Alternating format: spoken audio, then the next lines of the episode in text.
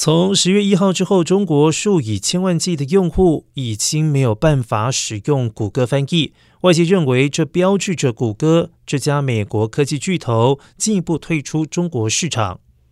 华南早报分析，翻译 App 在中国停用，反映了谷歌与北京当局的复杂背景。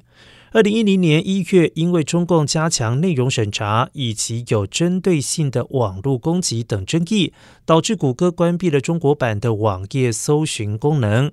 然而，当时谷歌退出中国，也成为当年度最受网民关注的大事。